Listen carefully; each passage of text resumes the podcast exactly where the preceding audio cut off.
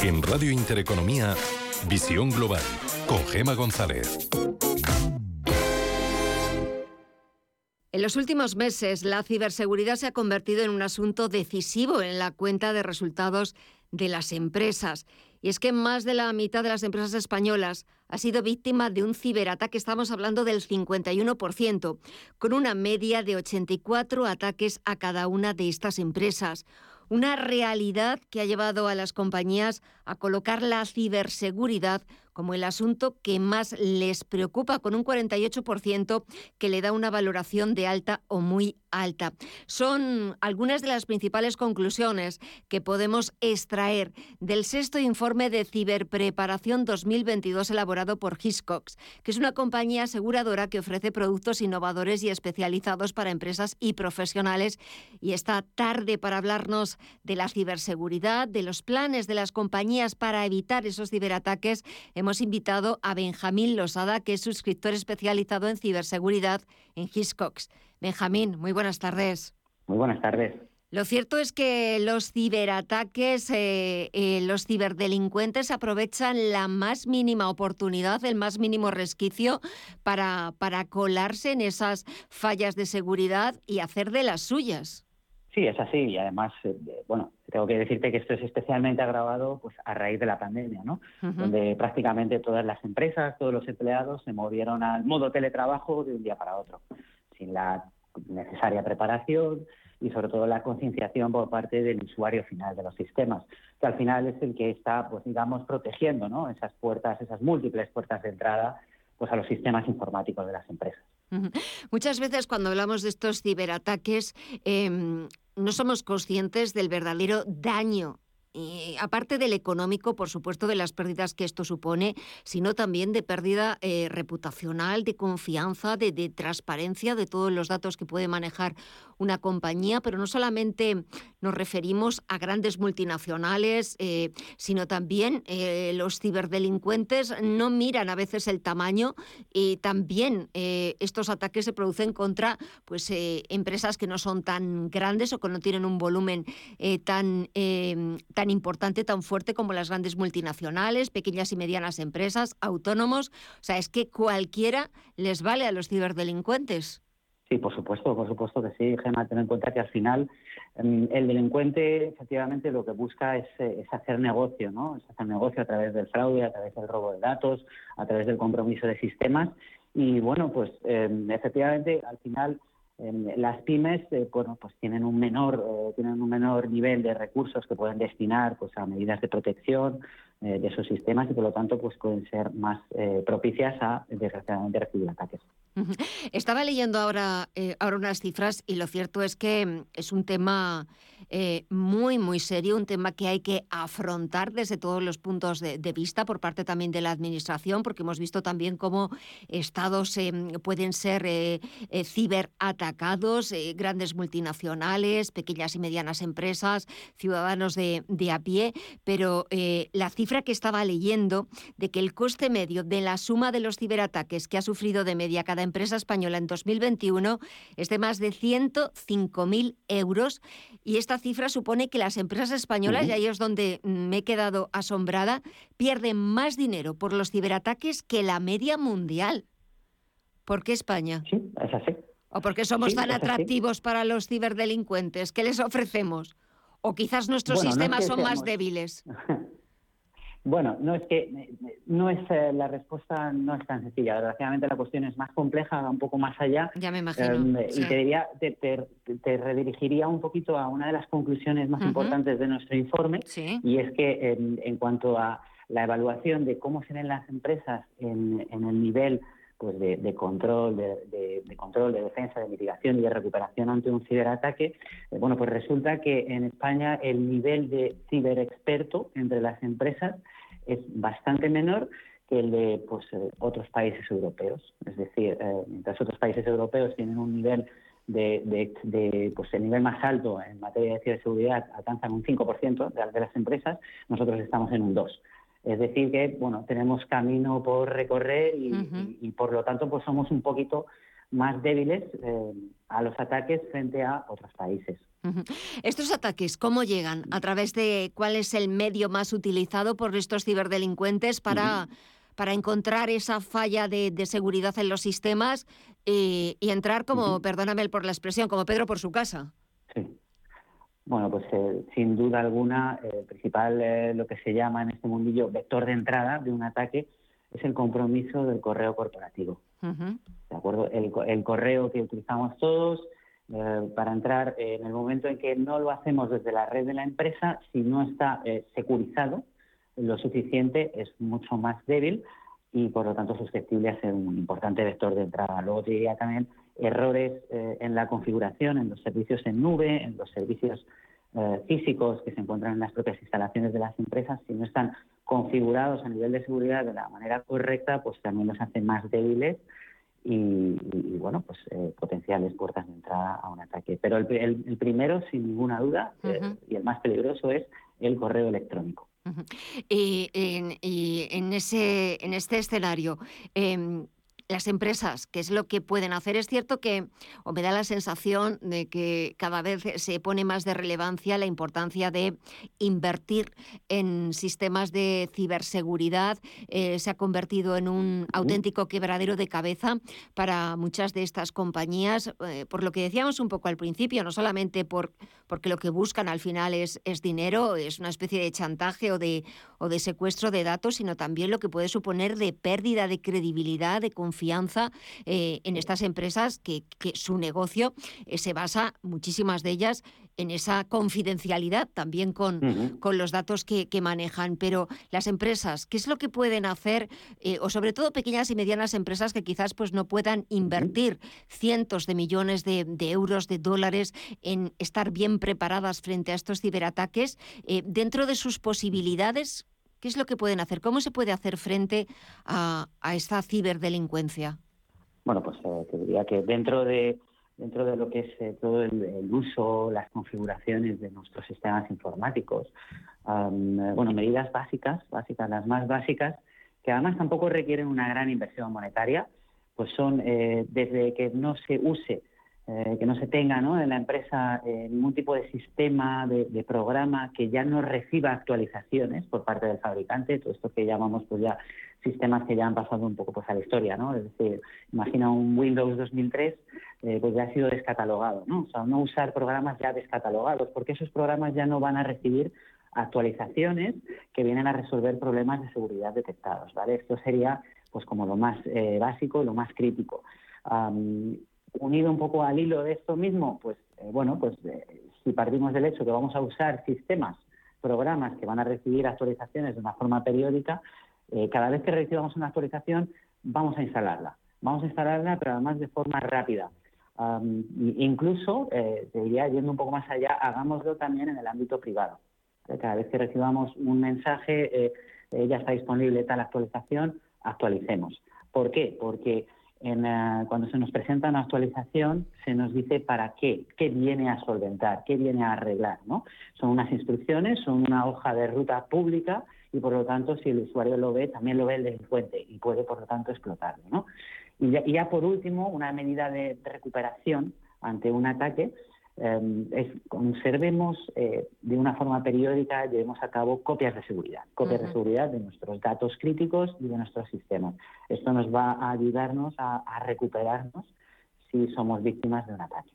Hablando de, eh, ser víctimas de un ataque, eh, seguía leyendo parte de, las cifras que exponéis en ese informe y verdaderamente son cifras eh, que, hay que tratarlas con mucho respeto, con, con mucha preocupación, porque em, no solamente una compañía cuando sufre un ataque, no solamente ocurre en ese momento, en ese, en ese día, en, en un momento puntual, sino que muchas de estas empresas tardan varios días, semanas, en volver a esa normalidad, en recuperar esa normalidad y muchas de ellas en ese interín, en ese intervalo, pierden clientes como resultado de ese, de ese ciberataque, porque más allá del tiempo necesario para volver a la actividad eh, normal, eh, lo más grave, lo más gravoso es que el negocio de estas empresas se ve resentido. Y una empresa al final, su cuenta de resultados, la confianza, la confidencialidad con sus clientes. Sí, por supuesto. De hecho, también una de las conclusiones de nuestro informe nos lleva a que eh, los propios, eh, las propias empresas son muy conscientes de ello, del daño reputacional, como bien habías dicho, y constituye, de hecho, uno de, las, uno de los principales motivos, según, eh, según los resultados de este informe, para la compra de este tipo de seguros. El daño reputacional ah, se sostiene a lo largo del tiempo, es difícil de cuantificar, pero desde luego va a hacer mucho daño, mucho daño, porque es verdad, al final la confianza es la base de, todo negocio y por lo tanto se va a ver eh, gravemente dañada. También es verdad, y como suele pasarnos en, la vida diaria, que hasta que no nos sucede, no escarmentamos y no empezamos a ser conscientes de lo que hemos perdido, de lo que hemos estado a punto de perder. Y me da la sensación, Benjamín, de que a muchas de estas empresas les ha pasado lo mismo, que han tenido que ser víctimas de un ciberataque para ser conscientes, para darse cuenta de dónde estaba ese fallo, de dónde eran más débiles y de que no puede volver a pasar. Sí, exacto. De hecho, mm, es, eh, es, lo que estamos observando en lo que es la evolución de la contratación del seguro. Mm, en el momento en que las empresas empiezan a sufrir más y más ataques, date cuenta que solo el año pasado eh, ya más de la mitad de las empresas eh, en España han sufrido al menos un ciberataque. Y totalmente de acuerdo. como muchas cosas en la vida, hasta que no lo sufrimos en primera persona, no, no, no, no le prestamos atención a ese tipo de peligro y es así el, como se explica también en gran parte el, auge en la contratación del seguro. Hablábamos antes de cifras de ese 28% de empresas que perdió clientes como resultado de un ciberataque, pero otra cifra también que hay que poner encima de la mesa es que el 43%, casi la mitad de las empresas españolas dejó de ser operativa después de un ataque de ransomware. Eh, claro, es que esto supone eh, unas pérdidas eh, terribles, millonarias para para muchas de estas compañías en las que su supervivencia está mm. pendiendo de un hilo. Sí, por supuesto, porque además si, consideramos que el coste medio en concepto de, pérdidas eh, a consecuencia de un ciberataque en España está en torno a los 105.000 euros, bueno, imaginemos lo que supone esto para la cuenta de resultados de una pequeña mediana empresa en España, ¿cierto?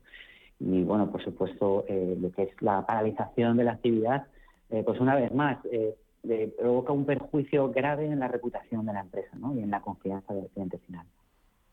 Eh, estábamos hablando antes de ese ataque de ransomware, pero ¿qué otros tipos de ataques suelen ser los, los más habituales? Aunque también es verdad que, eh, igual que los programas eh, de ciberseguridad se van actualizando casi al segundo, al minuto, porque lo exige el día a día, también es verdad que los ciberdelincuentes se actualizan a casi a la misma velocidad ¿no? y, están inventando nuevas formas de, de ataque a esas compañías, nuevas formas de, chantajearlas, de, sacarles la información eh, pidiéndoles un rescate, pidiéndoles dinero, pero eh, ¿qué tipo de ataques suelen ser los más utilizados eh, por estos delincuentes?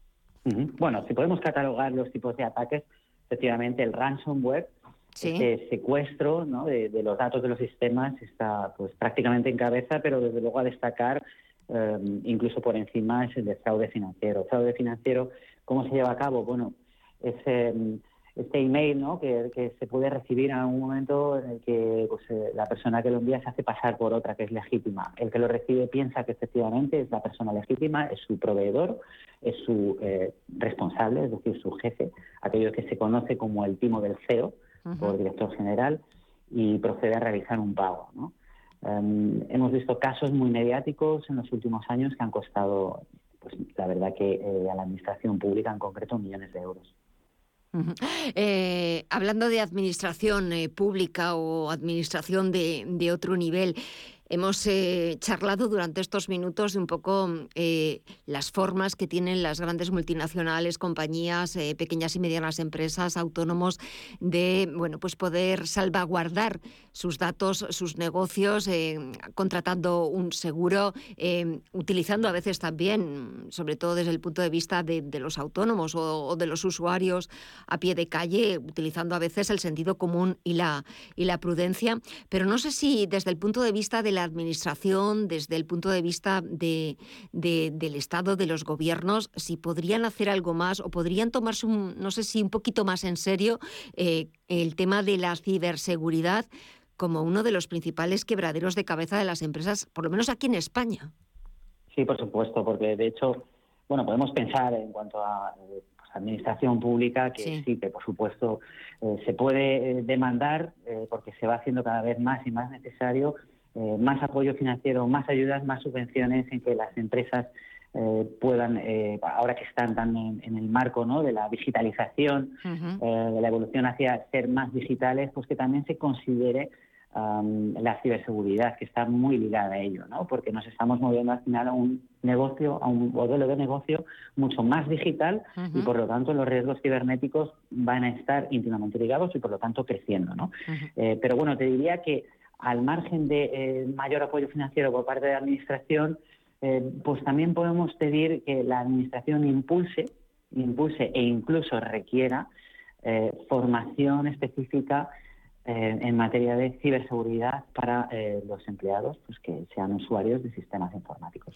Mira, quería precisamente ya para, para terminar esta conversación, quería hablar de, de, esa formación, porque es cierto que eh, sobre todo temas relacionados con la ciberseguridad, como decíamos al principio, se están actualizando y es verdad que muchas veces, para nuestra desgracia, los ciberdelincuentes nos llevan la delantera porque, bueno, pues inventan nuevas tácticas para conseguir esos datos y a veces ni la empresa está lo suficientemente preparada para eh, rechazar ese ataque o para presentar la defensa más oportuna, ni tampoco hay una formación ni por parte de esa empresa a sus empleados, ni tampoco una formación académica, porque muchos de, esos estudios académicos em, están, tienen que actualizarse. Eh, es como una carrera o una formación eh, muy al día, muy de eh, y muy de renovarse día tras día.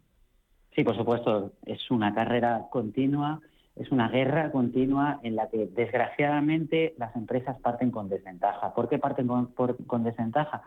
Porque lo que pueden destinar en forma de dinero, en forma de presupuestos, a, la ciberseguridad, bueno, al final es como cualquier empresa, lo que puedes destinar en inversión eh, es eh, pues un remanente después de repartir beneficio.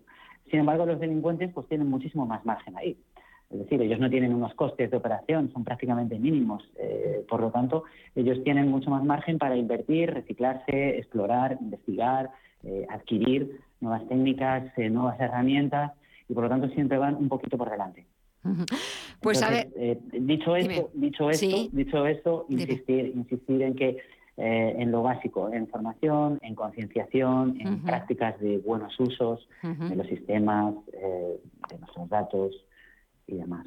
Pues yo creo que poquito a poco haciendo todo eso que nos has recomendado, que nos has comentado y sobre todo parte, por parte de las empresas eh, españolas, por parte también de la Administración, ponerse un poquito más eh, las pilas y eh, poner el acento en, esos equipos de ciberseguridad, porque de un tiempo a esta parte, sobre todo después de la pandemia, en el que todo se volvió mucho más digital, mucho más tecnológico, es cierto que haya sido un auténtico mm, campo de, de descubrimientos por parte de los ciberdelincuentes, de encontrar esas fallas de seguridad y de poder eh, colarse en, aprovechando cualquier resquicio para Eh, les da lo mismo grandes, pequeñas, medianas, ciudadanos de a pie o, multinacionales. Em, a ver si poquito a poco vamos consiguiendo ganarles la carrera o por lo menos igualarnos y sobre todo pues eh, dentro de lo posible intentar evitar pues ese, ese daño reputacional, ese daño de marca también y ese daño económico, porque al final estamos hablando de delincuencia, sea digital, sea a través de, del ciberespacio, pero el objetivo de estos delincuentes, ¿verdad, Benjamín? Al final es conseguir dinero, ni más ni menos. Sí, por, sí, por supuesto, esto es, al final es un negocio, es una industria. Eh, tengamos en cuenta que también los datos eh, que observamos es que el, negocio eh, fraudulento en, en, este mundo pues ya, ya se considera que es incluso más alto el, el volumen de negocio del narcotráfico a nivel mundial. Madre mía. Y esto me da la sensación de que va subiendo, de que estamos eh, en los inicios y esto va a ir yendo, yendo a más. Eh, Benjamín Losada, suscriptor especializado en ciberseguridad en Hiscock. Muchísimas gracias por eh, hablarnos de ese sexto informe de ciberpreparación 2022 que habéis elaborado. Gracias por traernos las principales conclusiones y a partir de aquí a seguir trabajando, sobre todo compañías, empresas, ciudadanos, estados, administraciones por eh, poquito a poco irles ganando la batalla a los malos. Benjamín, ha sido un placer. Gracias y hasta pronto. Hasta pronto. Muchísimas gracias. Hasta pronto. Asisa es la compañía médica sin ánimo de lucro que elige invertir todo lo que genera directamente en ti. Aprovecha un 30% de descuento en tu seguro de salud y dental durante 2022 y 2023, contratando además vida, decesos y accidentes antes del 31 de enero. Mejor así, ¿verdad? Infórmate en asisa.es o en el 910 1021. Y consulta los productos incluidos en la promoción en nuestra web. Asisa, empresa colaboradora de Teatro Real cerca de ti. ¿Estás comparando hipotecas? Hay matices que marcan la diferencia. Hipotecas Cuchabank. Consúltanos directamente. Más info en cuchabank.es.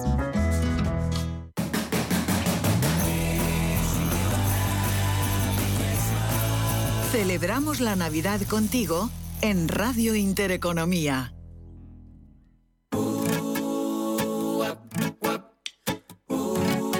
Hay que familiarizarse con la palabra coliving, que no suena, pues es muy fácil. Es similar a las comunas hippies, pero en el siglo XXI. El co-living es un término anglosajón que proviene de la contracción co, junto, y living, vivir. Este concepto nació en los años 2000 en la costa oeste americana y es una mezcla entre compartir un piso y vivir con el confort de un aparta-hotel. Algo buenísimo para los nómadas digitales, jóvenes profesionales o estudiantes que cambian habitualmente de domicilio, pero también para otros grupos de población que prefieran encontrar un lugar en el que invertir o residir de forma más permanente.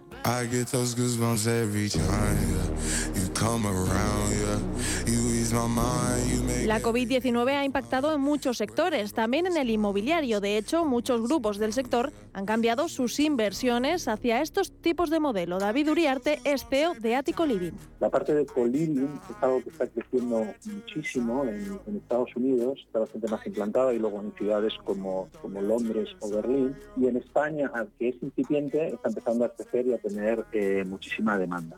Se dice que compartir es vivir, algo a lo que el co-living contribuye. Tanto es así que las firmas del sector aseguran que este fenómeno residencial se está consolidando en las principales ciudades europeas como una propuesta rentable y consistente para los inversores y una solución de impacto positivo para sus habitantes y añaden que este negocio inmobiliario alcanzará los 550.000 millones en Europa, una máquina de hacer dinero. En estos momentos el modelo de co-living representa una oportunidad de negocio de más de 64.000 millones de euros solamente en Europa.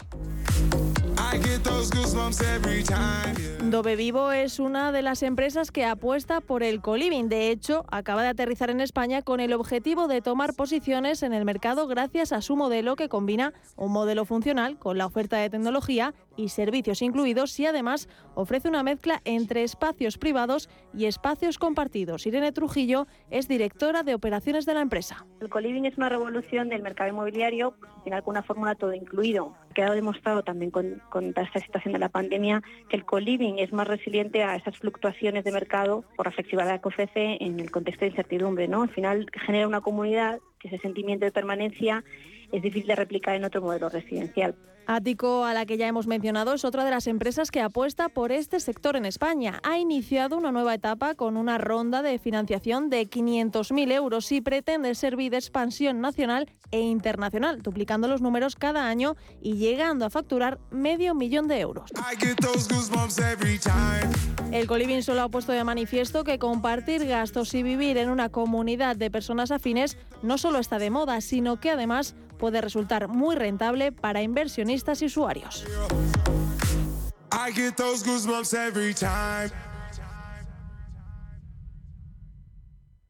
¿Sabes que el mejor chocolate del mundo también puedes comprarlo en España? Pacari, la marca de chocolate bio más premiada del mundo, te trae los sabores más increíbles. Chocolate con fruta de la pasión, sal de Cuzco y Nibs, rosa andina y yerba luisa, entre otros. Chocolates producidos con cacao fino de aroma ecuatoriano. Una experiencia de sabor y texturas que hace que tus sentidos entren en otra dimensión. Encuéntranos en el corte inglés.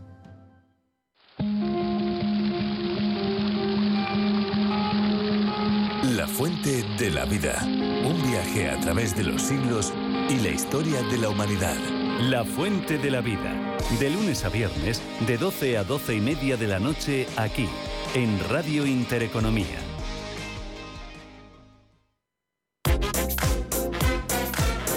En Radio Intereconomía, Visión Global, con Gema González. Cada vez es más habitual que nuestros mayores se dejen ver por redes sociales. Por ello, SPC, marca líder en el sector de la tecnología para usuarios senior, pretende concienciar sobre el correcto uso de la tecnología y reducir la brecha digital con la tercera edad a través de consejos y de recomendaciones para que puedan sacar el mayor provecho a todos los beneficios que Internet y las nuevas tecnologías ponen a su disposición. Saludamos a Verónica Catedianos, la responsable de comunicación de SPC. Verónica, muy buenas tardes. Hola, buenas tardes.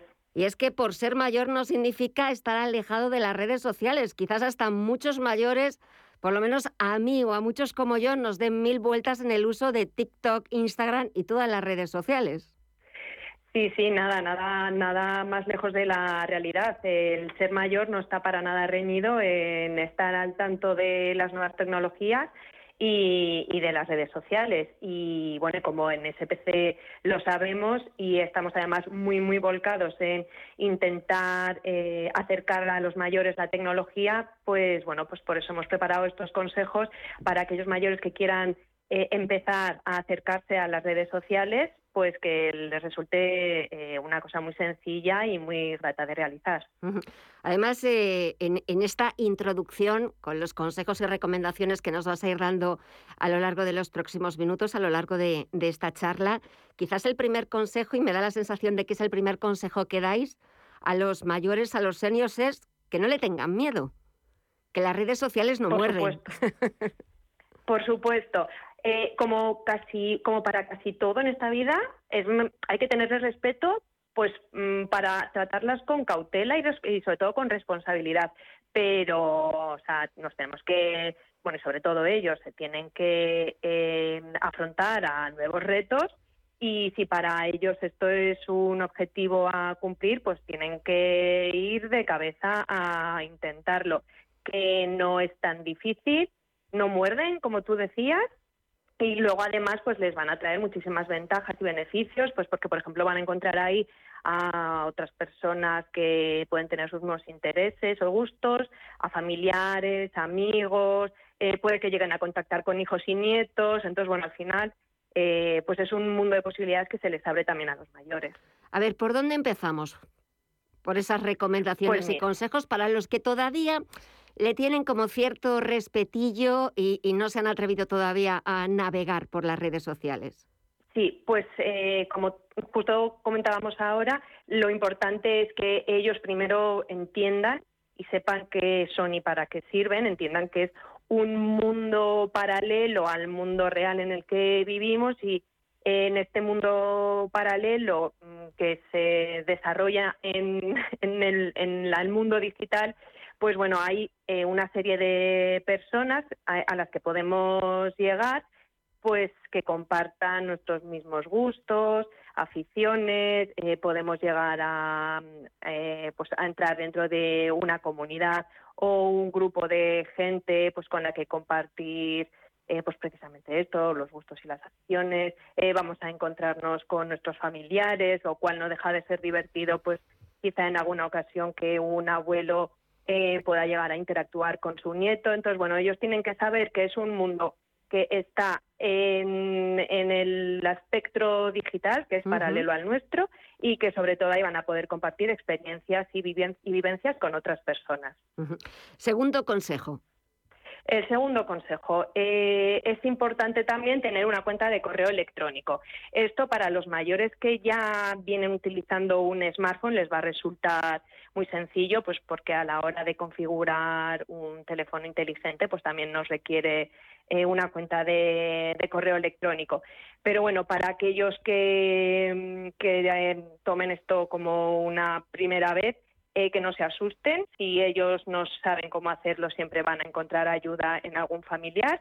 Y, bueno, pues nuestro consejo es que, un poco por ser la cuenta más general y la más intuitiva, que se abran una cuenta de Gmail y a partir de ahí pues ya la pueden empezar a vincular con las diferentes redes sociales a las que quieran acceder.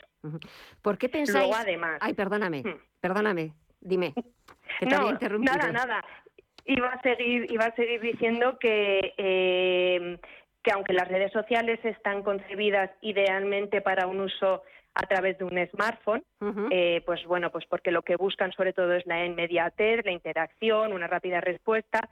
Eh, también aconsejamos que para aquellas personas ah, que sean la primera vez que se están abriendo un perfil y que quieren empezar a ver cómo funciona, qué es esto de los likes, de ser amigo de alguien, bueno, pues que las primeras veces quizá lo hagan sobre una pantalla de más grande de un ordenador o de una tablet para que vayan haciéndose un poquito con el tono de cada una de las redes sociales. Eso es lo que iba a preguntarte, que un poquito por qué aconsejabais que la primera vez que se pusieran a utilizar las redes sociales, sobre todo gente que no lo ha hecho nunca antes, eligiera la pantalla de un ordenador o de una tablet y, me acabas de, contestar eh, perfectamente. También es importante, Verónica, que lo hagan de uno en uno, o sea, de una red en una red, no intenten acaparar como todas a la vez, ¿no? Sí, eso es, porque bueno, es algo que es novedoso para ellos. Entonces, y luego ciertamente cada red social tiene un poco sus propias características y su propia personalidad y no todas funcionan igual, ni tienen la misma nomenclatura, ni las funcionalidades son exactas. Entonces, bueno, pues mm, como mm, tampoco tenemos que correr, para hacernos los perfiles en redes sociales. Nuestro consejo, sobre todo para estas personas que son algo menos digitales que las eh, generaciones más nuevas, pues que eso, que vayan de una en una. Una vez que ya tengan una controlada, sea la que sea, la que hayan decidido, Facebook, Instagram, Twitter, lo que sea, pues ya que se embarquen en otra nueva y, y vuelvan a empezar de cero a conocer todas sus opciones, sus funcionalidades, el modo de funcionamiento, etc. Además, quizás incluso em, pueden empezar con una y esa una les puede llevar a otras, eh, pues para verles de, en YouTube recetas, eh, desde clases de, yoga o clases de mindfulness, eh, bueno, pues a, un perfil quizás algo más profesional, incluso para los seniors a través de Twitter o cualquiera de las posibilidades, enormes posibilidades que ofrecen las redes sociales. Y ya para terminar, Verónica, algo también muy, muy importante, pero no solo para los seniors o los seniors noveles que se introducen por primera vez en este mundo de la tecnología, sino para cualquiera que la utilicemos, es la privacidad. Sí, sí, sí, es muy importante. Por eso al principio decíamos un poco que no hay que tenerles miedo, pero hay que tratarlas con responsabilidad. Y bueno, pues para tratar la tecnología mm, con eso, con responsabilidad, tenemos que estar muy pendientes de, sobre todo, las funciones de privacidad de las redes sociales. Esto significa pues que desde eh, la opción de configuración o de ajustes de cada una de las redes sociales vamos a poder elegir y decidir quién queremos que eh, vea nuestras fotos o lea nuestros posts. Eh, nosotros, pues bueno, siempre recomendamos eh, ajustar estas configuraciones de privacidad y decidir que solamente nos lean en principio aquellas personas que conocemos, porque tendemos mucho en redes sociales quizá a poner involuntariamente o sin darnos cuenta datos personales o mm, que nos hemos ido de vacaciones a algún sitio. Entonces, bueno, podemos estar dando pistas pues a gente que quizá no tenga muy buena voluntad y, al final estamos dando pistas de nuestra vida privada que bueno recomendamos pues hacerlo con cautela. Entonces en ese sentido pues bueno si podemos poner que solamente nos vean y nos lean las personas que realmente conocemos seguro que algún susto nos evita.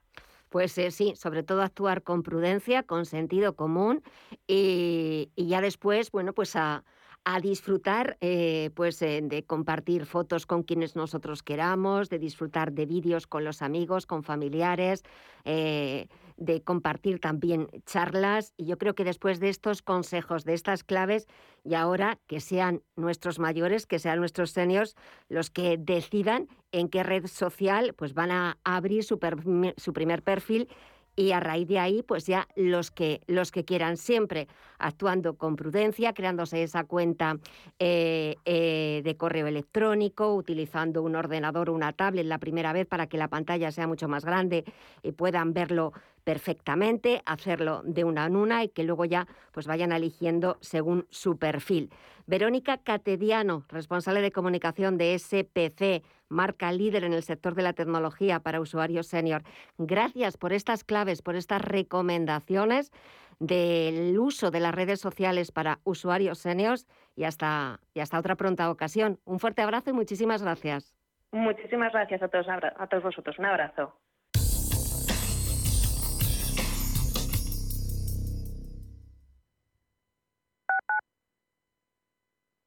Si nos escucha, tiene el dial de su receptor en una de las emisoras de Radio Intereconomía.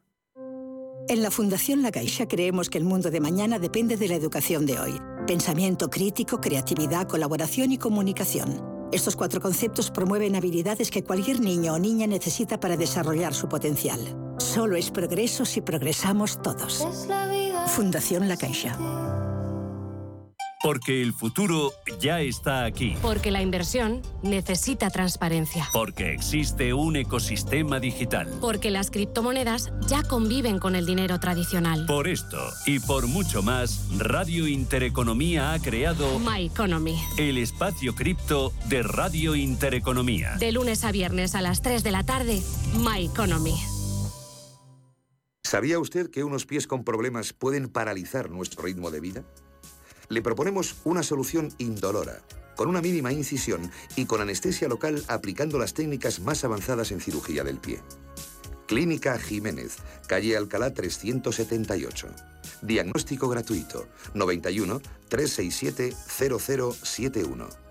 Centro reconocido y autorizado por la Consejería de Salud y la Comunidad Económica Europea.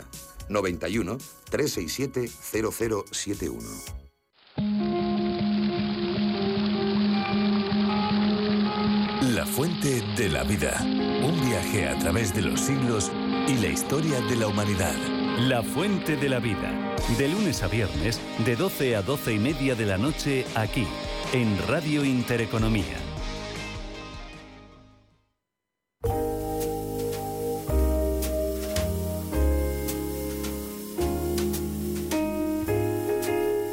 Radio Intereconomía les desea felices fiestas.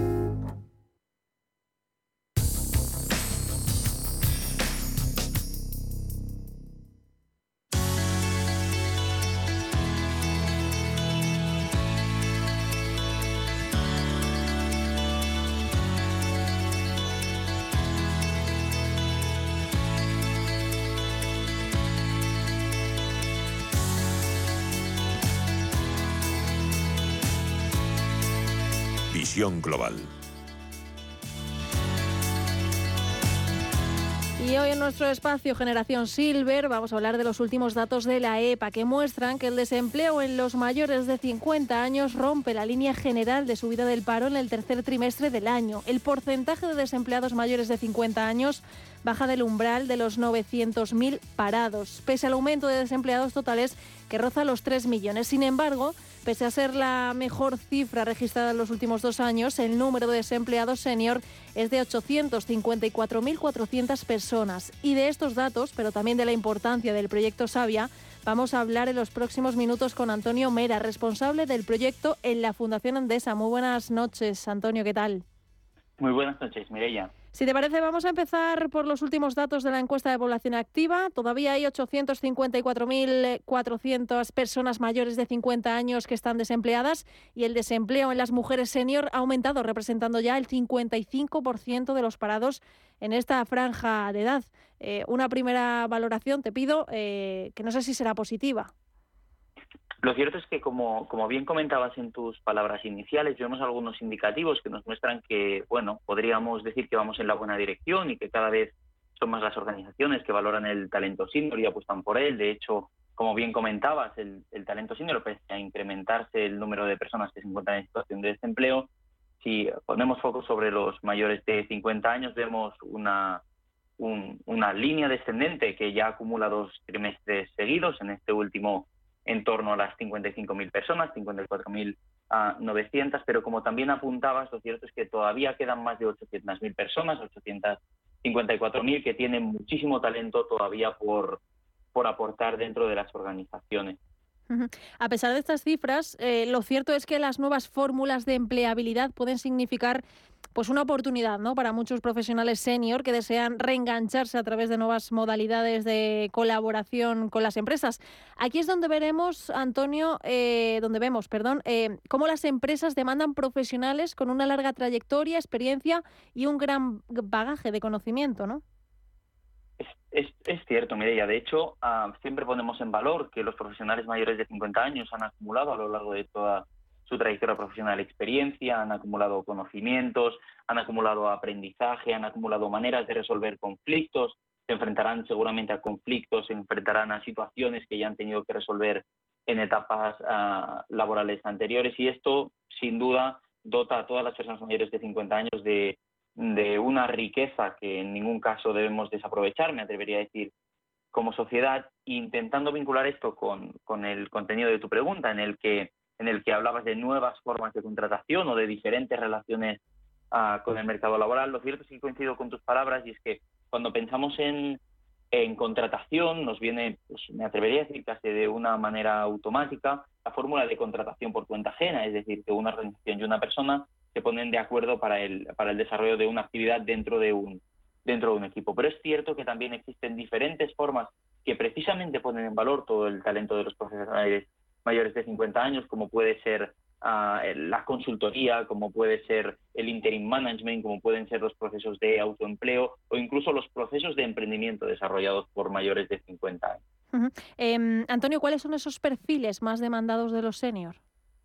Dentro del proyecto Generación Sabia, tenemos un proyecto, ah, una iniciativa, me atrevería a decir, dentro del proyecto llamado Talento Sabia, con el que intentamos poner a disposición de todas las compañías que puedan, que puedan necesitarlo el talento de los profesionales que forman parte de nuestro proyecto. Aquí sí que hemos identificado que los principales ámbitos de, de demanda podríamos decir que están en los recursos humanos, por tanto en la gestión de personas, en el área económico-financiera, profesionales con experiencia en el desarrollo de negocio, en comercial y ventas, profesionales especializados en la ingeniería, en la consultoría.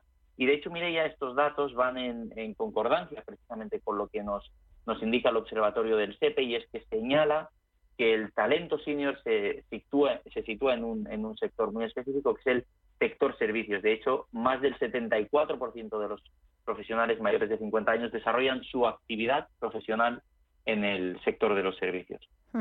Eh, estás hablando, Antonio, del proyecto Sabia eh, y te quería preguntar eh, pues un poquito sobre él, ¿no? ¿Cuándo nace? ¿Qué objetivos tiene? ¿Y de qué manera estáis ayudando a esas personas mayores de 55 años que tantos necesitan? El proyecto Generación Sabia es una iniciativa que nace hace unos cuatro años, es un proyecto desarrollado por por la Fundación Endesa en colaboración con la Fundación Más Humano y que no tiene otro objetivo que es el de poner en valor todo el talento de los profesionales mayores de, de 50 años para que en ningún caso queden desvinculados de una forma prematura en el mercado laboral. Para nosotros y como, como Fundación Endesa y como proyecto englobamos esta iniciativa dentro de nuestro área de formación para el empleo y es que creemos que realmente la formación es un motor y la, la formación es una, es una catapulta que nos posiciona de una forma de una forma ah, muy positiva en el, en el mercado laboral y creemos que la formación es algo que debe acompañarnos a lo largo de toda nuestra trayectoria profesional. Para ello ofrecemos formación con periodicidad ah, mensual, formaciones de carácter eh, general que intentan mejorar la empleabilidad de las personas que participan, pero también algunas formaciones que son características para intentar ah, dar respuesta a algunos gaps identificados mm, por el mercado, como podríamos decir que es el caso del autoempleo, es decir, ofrecer formación a personas que quieren desarrollar sus propios proyectos de autoempleo y dentro del programa intentamos ofrecer todas las herramientas formativas necesarias para que estas personas sean capaces y para intentar asegurar el éxito de sus de sus propios proyectos. Pese a ello, por supuesto, apostamos por la por la contratación por cuenta ajena, podríamos decir, todo el talento integrado dentro de la plataforma, pero también ponemos en valor otras otras formas de contratación e incluso queremos reconocer todo el todo el talento y todos los proyectos de emprendimiento desarrollados por ejemplo por mayores de 50 años a través de iniciativas como ah, el, concurso ah, mm, más 50 emprende una iniciativa que de hecho tiene tiene la convocatoria abierta hasta finales de este mes en el que los profesionales mayores de 50 años pueden presentar sus candidaturas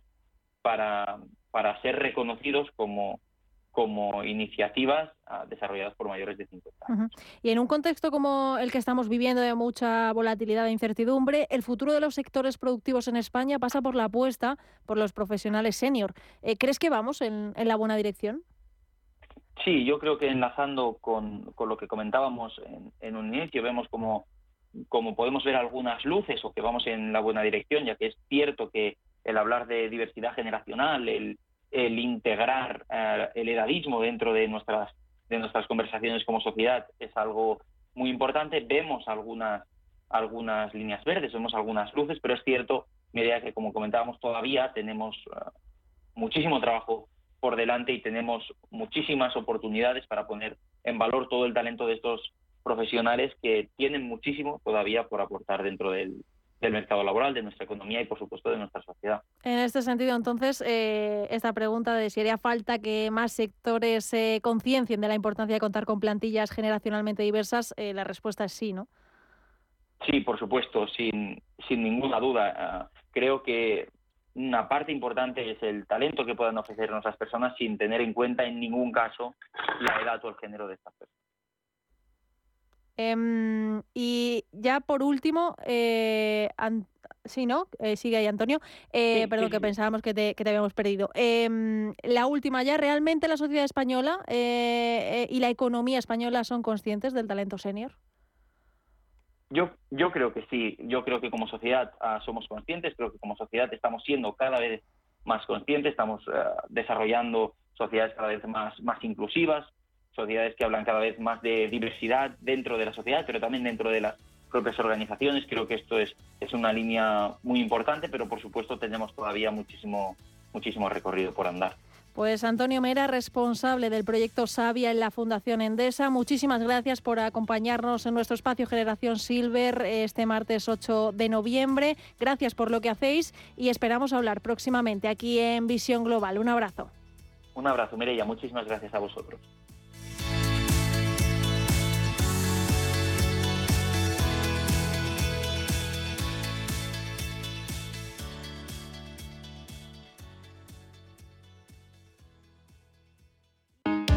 Si te da por cambiar de banco, Santander te lo pone fácil. Hacerte cliente es tan sencillo y rápido que lo puedes hacer estés donde estés, que para algo es una cuenta online. Y además, te llevas 150 euros si traes tu nómina antes del 2 de diciembre. Consulta condiciones en bancosantander.es. Santander, por ti, los primeros. Pa, pa, para, pa. ¿Te interesa la bolsa? Compra y vende acciones o ETF sin comisiones hasta 100.000 euros al mes. ¿Has oído bien? Sin comisiones. Más de 550.000 clientes ya confían en XTB. Abre tu cuenta totalmente online. Un broker, muchas posibilidades. xtb.com. A partir de 100.000 euros al mes, comisión del 0,2%, mínimo 10 euros. Invertir implica riesgos. Visión Global. Un programa para ganar. Y del talento digital, de la brecha digital, la empleabilidad, las distintas formas de trabajo, a la preferencia de los millonarios ante la compra de una vivienda para vivir o para invertir, que ha cambiado tras la pandemia, pero Madrid y Barcelona han entrado ya en ese top 10 de ciudades más interesantes para la inversión inmobiliaria de lujo. En 2020 Madrid ocupaba la segunda posición y Barcelona ni siquiera aparecía en la lista.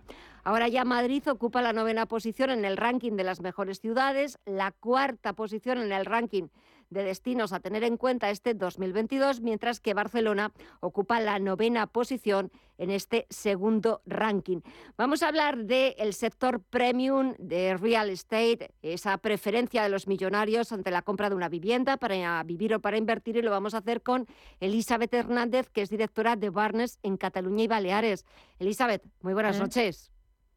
Hola, buenas noches. Un placer estar con vosotros. Igualmente, Madrid y Barcelona empiezan a aparecer en ese ranking de destinos a tener en cuenta en 2022 o de las mejores ciudades para invertir desde el punto de vista, estamos hablando de inversiones de mil millonarios, de multimillonarios, bien para vivir o bien para invertir. Las dos ciudades españolas, Madrid y Barcelona, se, han se están consolidando como importantes polos de atracción ¿no? para el mercado de la vivienda de ultralujo y además también como un destino apreciado por los inversores, ¿no? El camino que han hecho ha tenido sus frutos. Sí, así es, así es. Y, de hecho, sobre todo, pues eh, en los precios em, a nivel internacional, tanto en Madrid como en Barcelona, pues siguen siendo competitivos. Y, esto lo enlazo sobre todo con la inflación, es decir, mm. em, em, sabemos que, la inflación, o sea, en momentos de inflación todo lo que es la compra de una propiedad inmobiliaria es, es una, una protección muy buena y, por eso hay muchísima demanda, sobre todo por parte de, clientes americanos en estos momentos. Es cierto que los mercados de Madrid y Barcelona, me imagino que cada uno de ellos tienen sus particularidades para atraer la inversión en el sector inmobiliario de lujo. ¿Cuáles son los puntos fuertes que tiene, por ejemplo, Madrid y los puntos fuertes que tiene Barcelona? Bien, son ciudades muy distintas, por ejemplo, muy distintas, pero también con, si hablamos de comprador internacional, con dos públicos muy diferenciados. Eh, es decir, en Madrid principalmente es el comprador de latinoamericano, el, que sigue apostando por Madrid. En Barcelona, en cambio, el, comprador número uno es el cliente francés el comprador francés.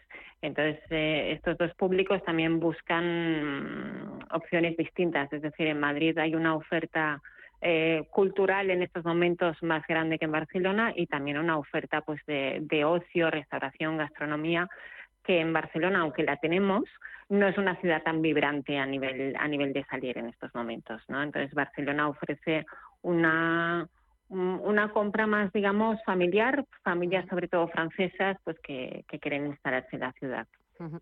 Y si en vez de comprar para vivir, Elizabeth, el millonario piensa en estas dos ciudades eh, como destino para una inversión inmobiliaria, para, para alquilar, quizás también, quizás aquí Madrid le ganaría un poquito el terreno a Barcelona, porque también Madrid, por ejemplo, y ahora que has hablado del cliente latinoamericano, tiene una conexión aérea directa con, con Latinoamérica y también Madrid se ha convertido en un polo de atracción de grandes empresas multinacionales que se han instalado aquí en Madrid.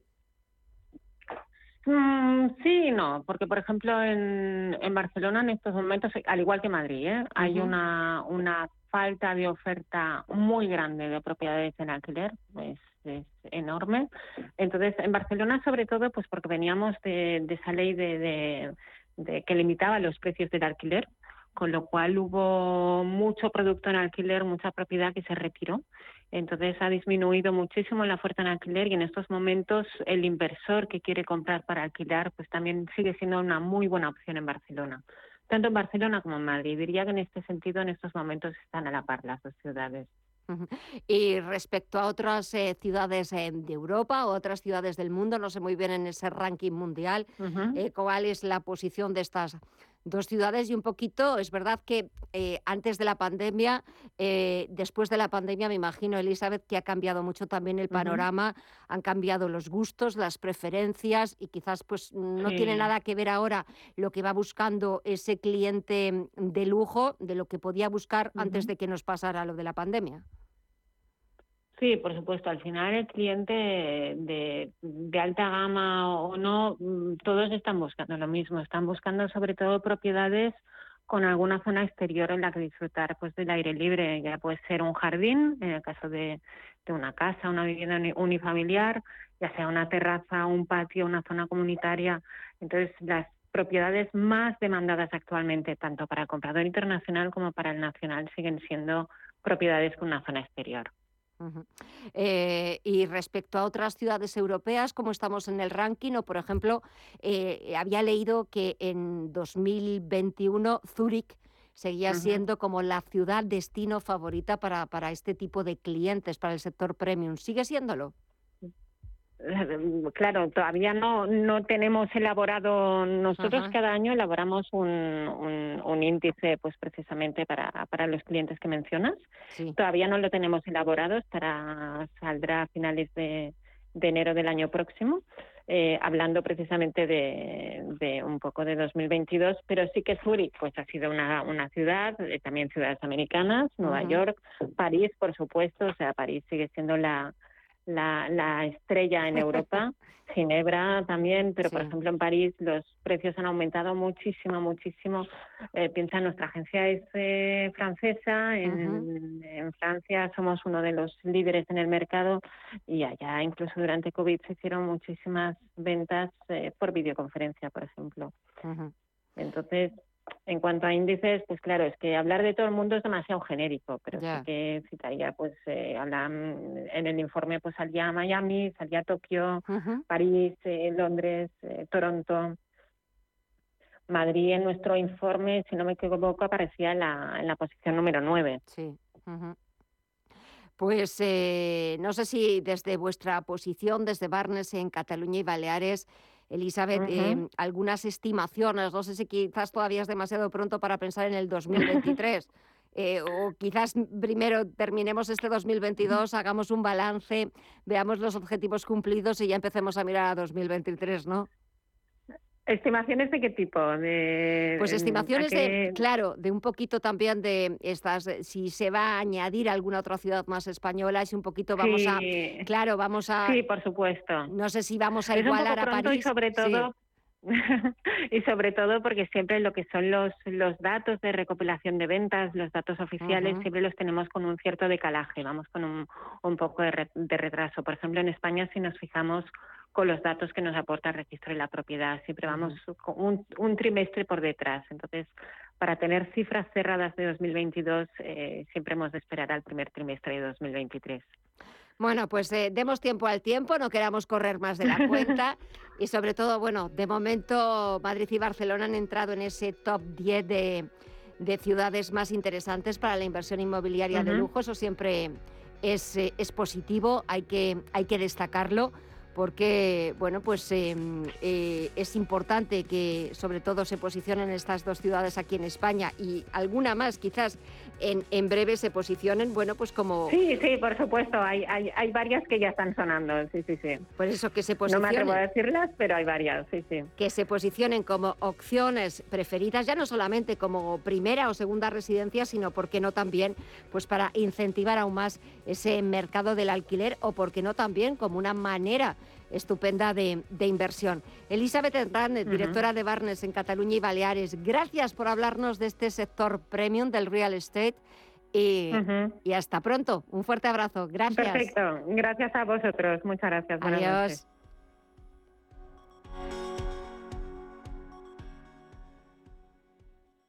¿Sabes que el mejor chocolate del mundo también puedes comprarlo en España?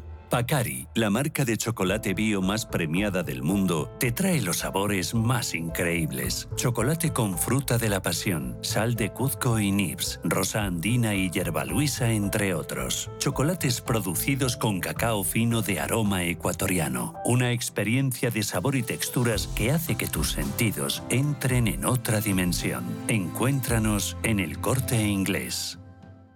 Radio Intereconomía.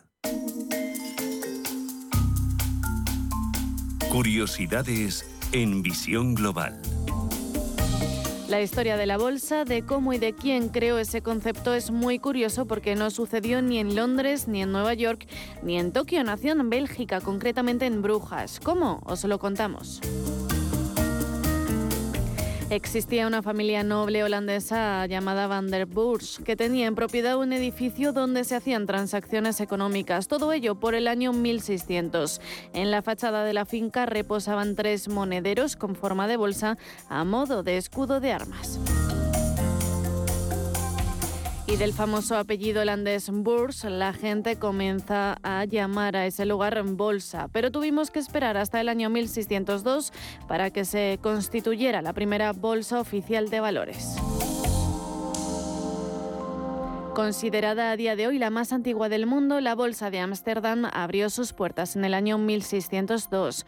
Fue fundada por la Compañía Holandesa de las Indias Orientales y la primera en funcionar como el actual mercado bursátil, compra-venta de acciones.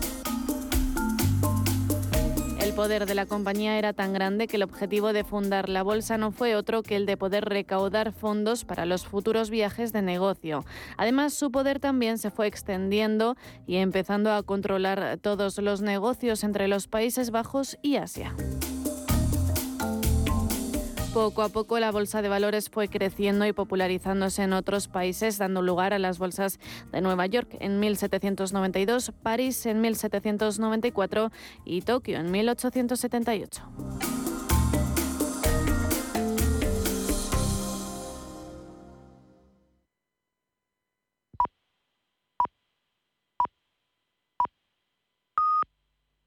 En Navidad